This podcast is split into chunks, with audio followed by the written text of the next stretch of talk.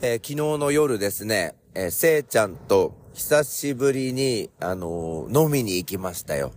あのね、飲みに行くっつってもね、私なんかもうお酒があんまり入らなくなってしまったので、まあ途中からもうほとんど飲まずに、まあせいちゃんは結構飲んでましたけど、あの、どんどん話を聞くみたいなひとときだったんですけど、まあ久しぶりに、あの楽しかったですね。え考えてみますと、前回やったのがですね、12月の時に、えお寿司屋さんでやりまして、まあその時のことも、ポッドキャストで話しましたら、あの、カウンターにいた、あの、全然知らないおっさんが、ずっと話しかけてきて、あの、うちの地区の、あの、知り合いの、あの、人、誰々と誰々と誰々がいて、あの、どうのこうの、みたいな、なんかそういう話に巻き込まれて、あと電話かけたりされて、なんかすごい迷惑だったっていう話があったんですけど、今回は違うところ行ったんですが、およそ1ヶ月ぶりだったかなっていう感じなんですけど、あのね、せいちゃんからね、嬉しい報告がありまして、一級土木管理技師の国家試験、えーこの度合格したっていうことで、えー、おととい発表があったばかりなんですよって言ってました。あの、思えばこのポッドキャストの中でもね、なかなかその年齢が上がるにつれて覚えるのが大変みたいな、あの、話してたんですけど、まあ、努力が実りまして合格したっていうことで、なんかね、昨日ね、自分のことのようになんか嬉しくて、で、あとはその、この年でいろいろ挑戦しているっていうのすごいなと思ってね、あの昨日はね、楽しいひとときとなりました。で、このね、一級土木 施工管理技師の難易度なんですけど、Google によりますとね、一級土木施工管理技師の合格率は、えー、第一次検定が50%程度、第二次検定が30%から40%程度を推移していますと。で、2級との合格率の差は、そこまで大きくなく、それだけ見れば、格段に難しくなったとは思えないかもしれません。しかし、より専門的な知識を問われるので、難易度は確実に上がっていますということで。2023年度の一次試験の合格率はもう50%切ってるんですよね。49.5%。で、その後、二次試験っていうのは、まあ論述とかいろいろあるみたいなんですが、まあ30%とか40%の中なので、まあ相当難しい試験なんだなと思ってね。で、この試験、年に1回しかないみたいなんですよ。で、この茨城の人たちは大体東京の明治大学、お茶の水なのかなのキャンパスで受けるみたいなことで、年一で、あの、結構土木関係の人たち頑張ってる試験で、まあ、筑波には、流星大の方って言ったかな？あの、これの専門学校もあるみたいでね、せいちゃんもそこに、あの、通いながら、まあ、この資格を取っていたっていう感じなんですよね。まあ、平日、それから土木関係の人って意外と休みが少なくて、土曜日も、あの、勤務だったりするから、結局その、週に1回の休み、日曜日に、えー専門学校というか、この予備校に行って勉強をして、年一の試験に向けて頑張るっていう、まあ、日々だったみたいなんです。あの、ともかく合格してよかったなと思っております。それでは始めてまいりましょう。評判ラジオ、朝の目覚めるラジオ。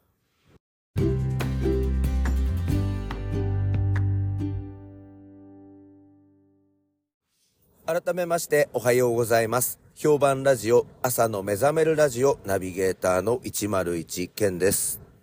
評判ラジオ、朝の目覚めるラジオ。この時間は、Spotify、Apple、Google のポッドキャストでお送りしてまいります。気温マイナス2度、月曜日の朝を迎えています。7時22分を回っております。えー今日は一日晴れるということで、日中の最高気温11度まで上がるということでございます。昨日ね、その新年会の場面で、その、なんだっけ、体調だかなんだかの、その、方もいたんですよ。その12月に寿司屋で飲んだ時に、カウンターのおじさんに絡まれて電話をかけていた人は、結局その、プラモデルの同好会なんですよ。簡単に言うと。プラモデルとかフィギュアの同好会。で、他にうちの地区に、プラモデルとフィギュアの同好会に入ってる人が二人いて、あの、全部で私の、あの、先輩たちなんですよね。で、昨日新年会に来てて、この三人、今までそんなに仲いいって思っていなかったから気がつかなかったんですけど、えっと、この三人の今回のその新年会での動きを、あの、ウォッチしてたんですけど、まず席は三人とも離れて座ってるんですけど、あの、会が盛り上がってきたら、一人の方がその会長と言われている方のところへ近寄っていきまして、あの、ボソボソと、あの、ちょっと会話をしていましたね。ひそひそ話。で、その後、会長ともう一人の方も、ひそひそとなんか話してましたね。で、聞こえてくる、まあ言葉は単語だったんですけど、プラモデルっていう言葉が聞こえた気がする。あの、それから、組み立てるっていう、えー、あの、声も聞こえた気がする。あと、木工用ボンドって言ってたのは、うん、聞こえてない。多分言ってない。まあ私、あの、もしかしたらそのプラモデルの話とか全然やってないのに、今妄想で話してるかもしれませんが、多分、プラ、プラモまでは聞こえたから多分プラモデルの話してたと思われます。すいません。だいぶあの、えっと、エヘン虫の方も収まってまいりまして、あの、市販の強力な薬、結構効きますね。あの、多分コンタックの最強版みたいなやつだったかもしれませんけど、まあ、だいぶ、だいぶ効いてきまして、まだまだちょっとお聞き苦しい部分もあると思うんですけどね。で、えー、それでですね、まあちょっと昨日の、その、せいちゃんとの夜の話ですよね。あの、新年会はね、結局飲まなかったんですよ。夜、せいちゃんとの会があるから。で、結局、うんと、お寿司屋さん最初電話したんですよ。で、前にも、ごめんなさいね、今日宴会入っててごめんなさいねって断られたから、今回はもう、午前中に電話をしておいたんですよ。すいません、今日、あの、早い時間から二人で行きますって。そしたらさ、またその寿司屋断りやがって、ごめんなさい、今日もちょっとって。つまりね、二つの結論なんですけど、結論は二つ。これのどちらかですよね。まず、やる気がない。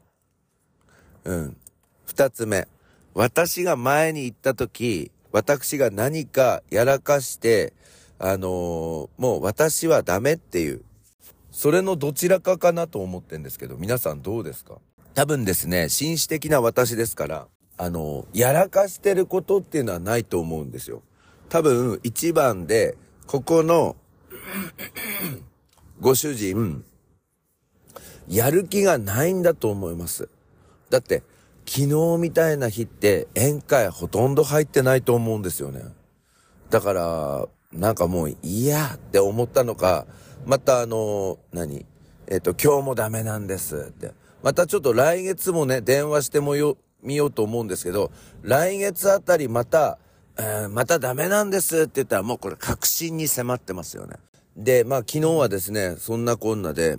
あの、うなぎ屋さん行ったんですよ。いや、うなぎ屋さんでなんか飲むっていうのってなかなか粋じゃないですか。で、これせいちゃんが提案してくれたんですけど、でもなんかね、行く前に、ちょっとまあネットの情報とか